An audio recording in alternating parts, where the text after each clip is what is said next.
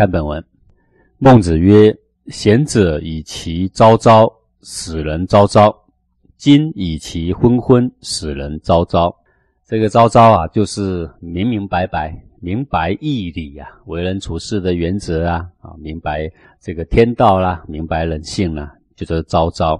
一个贤明的人呐，是本身自己呀，要先明白义理呀，明白天道啊。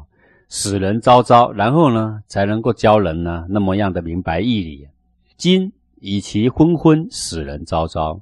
看现在所有的掌权的人呢，自己呢昏昏昧昧，不明义理啊，却要使人呢个个呢要明义理，那这哪里会成功呢？这是不能成功的啊！啊，这是在对那一些当时的为政者说法了。说你想要百姓对你啊要有忠孝仁义。那你自己要不要先有忠孝仁义啊？要先有啊。那你自己没有立起来，你要怎么去立人呢？对不对啊？下一段，孟子谓高子曰：“三敬之息间，介然用之而成路。”高子，齐国人，曾经呢学于孟子，可是呢学学呢发觉呢他不适合，听不懂，或者他觉得呢不就近，然后呢又离开了孟子，又去学别的东西呀。孟子跟高子说啊，说。三径之溪间，介然用之而成路。什么叫溪？溪就是这个野兽走过的那种小路，看起来像个路，又不像个路，就是小小的。要人来走的话，又太窄，也不是非常明朗啊。但是呢，你说不明朗了，又有一条路啊。说在这个山里面呢，小小的路旁更有那些小路，介然用之而成路。介就是顷刻之间，如果你顷刻之间不断的反复的去使用它，然后呢，它就可以成为一条人可以走，甚至车可以走的大道啦。为坚不用，则茅塞之矣。可是你过了一阵子为坚，一阵子一阵子不用不走了，那很快它草又长回来了。草长回来了，那个路还在不在呢？完全看不到了。今茅塞止之矣呀。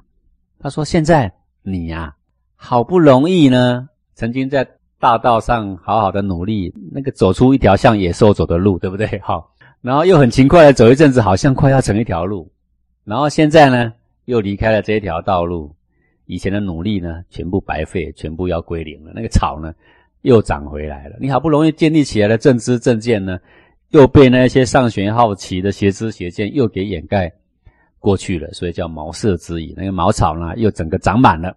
这个是劝人走入正道呢，要好好把持啊，不断的在主轴上一直的深化练习，不必三心二意，自自然然呢，它就会是一条宽广的道路。啊，比如说你想要身体健康，好好的站桩，好好的打坐，肯定没问题的啦。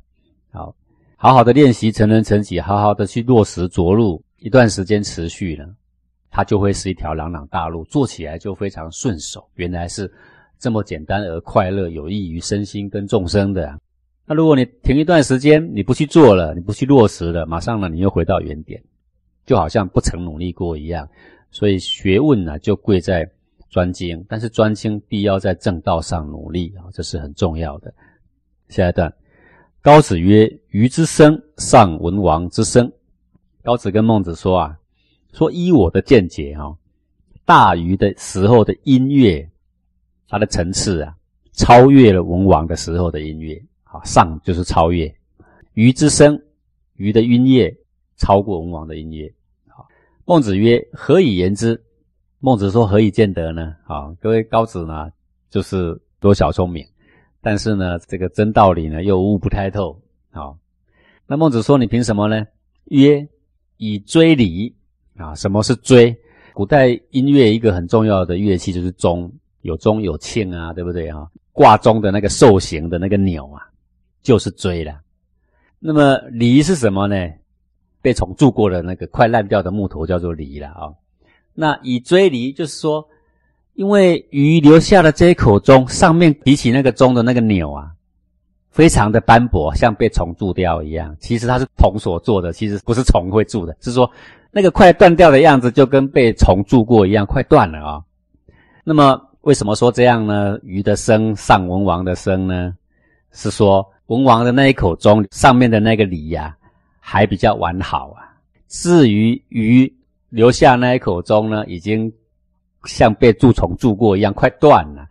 可见得鱼用力比较深。为什么会这样说？因为你钟每次撞一下，它是不是会摇晃？摇晃的力量就是支撑在那个锥离上面。那依我看，这个锥离既然是已经铸成这样，那就摇晃的时间比较多，那就是撞它的时间比较多，那就是使用的比较频繁。也就是说，练习的呢比较勤快。所以我认为啊，这个大鱼啊，它的音乐的造诣啊，一定是胜过文王不少的。凭什么？就看那个追离了。好，这个见解到底对不对呢？各位，好，曰四兮足哉呀。孟子一听他这样说啊，这样举证，他说啊。那个追离有没有注掉？可以用这个来评断吗？这哪足以评断呢？西就是为何的何了啊？这何足以评断呢？城门之轨，两马之利与呀。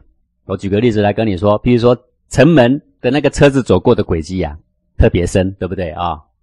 城门的车子走过的那个陷下去的轨迹，比任何地方都还要深。因为什么？因为所有出入这么大的城的车子都得经过这个地方，对不对？所以它的深不是一匹马压成的。而是很多很多马压成的，这样对不对呀？所以他是要证明什么？他是要说鱼的那个锥离铸的比较厉害，是鱼一个人在那边练呢，还是鱼的乐师一个人在那边练的时间比文王的乐师长很多呢？还是很多人曾经撞过？这不晓得啊，各位对不对啊？也许是很多人用过啊，也许是材质比较不好啊，这都不一定的嘞。你怎么可以以这个上面那个锥离被铸掉的那个样子？就来教学生说大禹的音乐造诣胜过文王呢？你可以这样子推论吗？这个实在是啊非常浅见呐，不足为凭的东西硬要拿出来啊来一比高下了啊！呃，这章是在教人家说啊，要有真实的见识，不要凭一己的猜测去妄断是非了啊！错误的观念呢，往往这个有如错误的这个导航系统一样。会把人带到悬崖去呀！这个高子呢，用这个钟的钮啊的这种大小啊，来论断鱼跟文王的音乐的优劣呀。其实这种浅见不止发生在这件事情上面。孟子前面有啊，高子论那个小盘的诗是小人的诗，各位记得吗？那小盘是什么诗呢？因为他为什么说他是小人呢？因为这个诗里面有怨他的亲人。其实那孟子就解释了啊，亲之过大而不怨，就越疏远了嘛，对不对？他要杀他的亲生的太子啊，然后他的太子逃亡的过程中怨他的生父，不怨还行吗？如果不怨的话，不是等于把他的生父看成路人了吗？对不对？就像这样的浅见的事情，在高子身上发生不少。可是问题是这样哦，高子偏偏又是一群学生的老师了，所以啊，这个高子呢，曾经求学于孟子，所以孟子很心疼啊。这出去这种材料，人家又说是曾经学于孟子，真是丢脸了啊！所以他每次碰到高子呢，就骂他。每次碰到高子就损他，就是这个道理啦啊！所以这个学问要有真见地啦，好，不要只凭着一点浅见就妄下断论。这个事实就好像什么呢？好像很多现在啊，在电视上很多名嘴，对不对？很喜欢评论政治啊，评论什么什么什么啊，都喜欢当专家。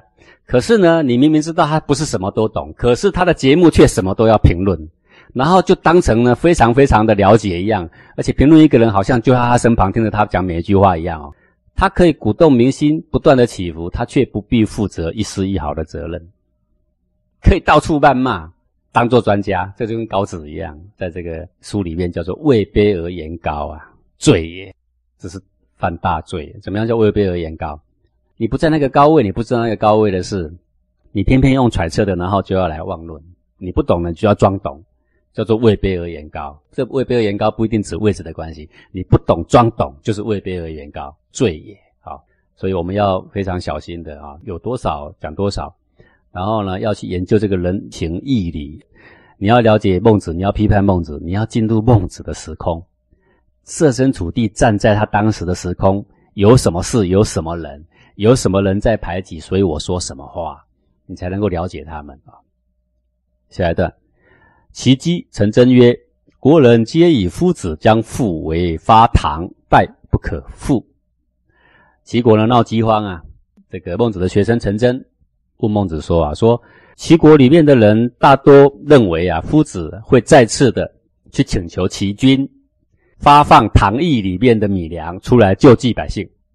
这个唐就是一个齐国的一个县名，古代叫做邑啊，现在叫做县。”那里呢有很多的米粮啊，有齐国的米粮的仓库，那么当时的这个孟子呢，在齐国是做客卿啊，虽然不是正路的卿啊，但是呢，也有可以跟国君谏言的这个职守了。那是因为谏言了很多东西，然后孟子认为理念不合，他要走了，因为国君也不接受嘛。客卿就等于现在来说叫做顾问了，像这样。那我作为一个国策顾问，国家有难，我当然有这个权责，我可以去面见我的君，跟他增谏啊、建议呀。可是我觉得理念不合，他也不接受，他只是把我当着花瓶看。那我已经决定要走了，退下了这个国策顾问，这个客卿我已经不要了。然后呢，他当客卿的时候，他曾经因为这个饥荒跟齐军谏言过，唐邑有好多的米粮，应该发放出来赈灾，结果国君没有答应。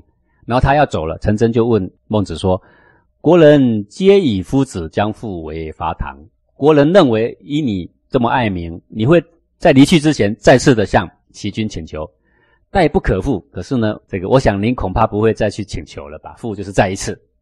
可是我想你恐怕不会再去了吧？好，孟子曰：是为逢父也呀。孟子说，如果我这一次已经退了客卿，我再去，那就跟逢父差不多了。各位，你听过逢父吗？有个成语叫重做逢父，有没有？好，这逢父是好父还是坏父啊？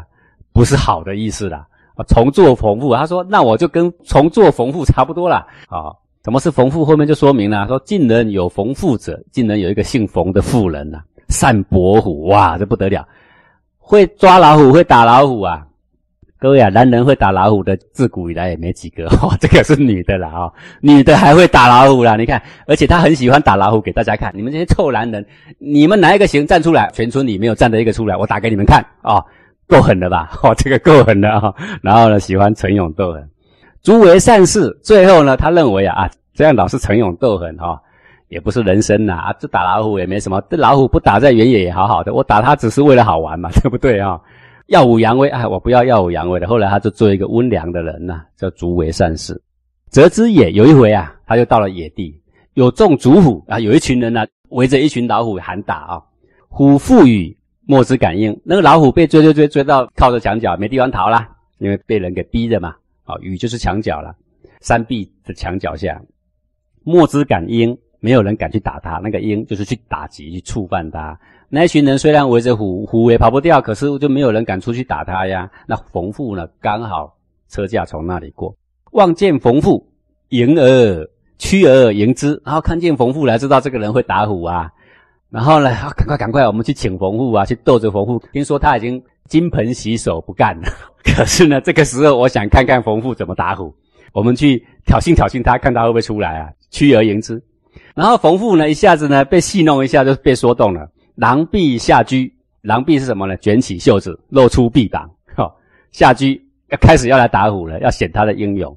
众皆悦之，哇！大家在旁边鼓噪啊，这边拍手啊，哇！冯父终于要打虎给我们看了。然后冯父又去打了一顿那个老虎啊，把老虎打趴在地上，大家又在替他鼓掌。各位啊，你记得吗？这个冯父当时金盆洗手不干了，我不要做这么粗暴的人呐。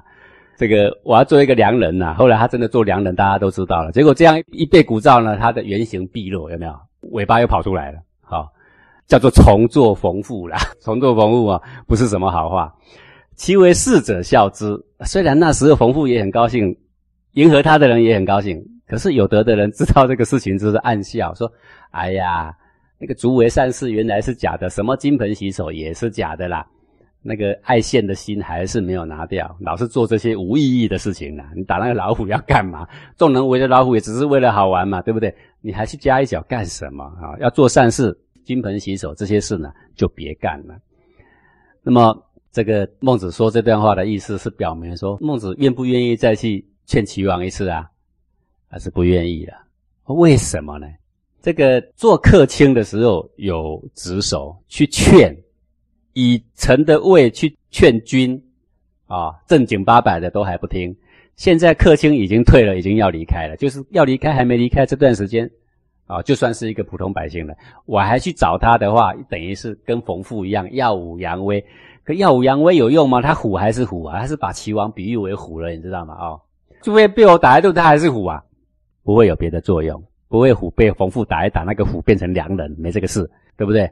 所以啊，就不要再搬弄。我自以为的勇啊，然后呢，又要骗取百姓一次的感情，我认为丝毫不会有价值的，所以呢，他就不做了。好，这个是在说一个君子啊，见机而做，事情啊要知所进退，这个才是叫做一个君子啊。所以孔孟到一个地方很少留很久的，就是为什么？因为见机而做，他也不会说这个地方我不去，因为我不去，我没有看到值不值得留下，国君值不值得教育，他肯不肯用才。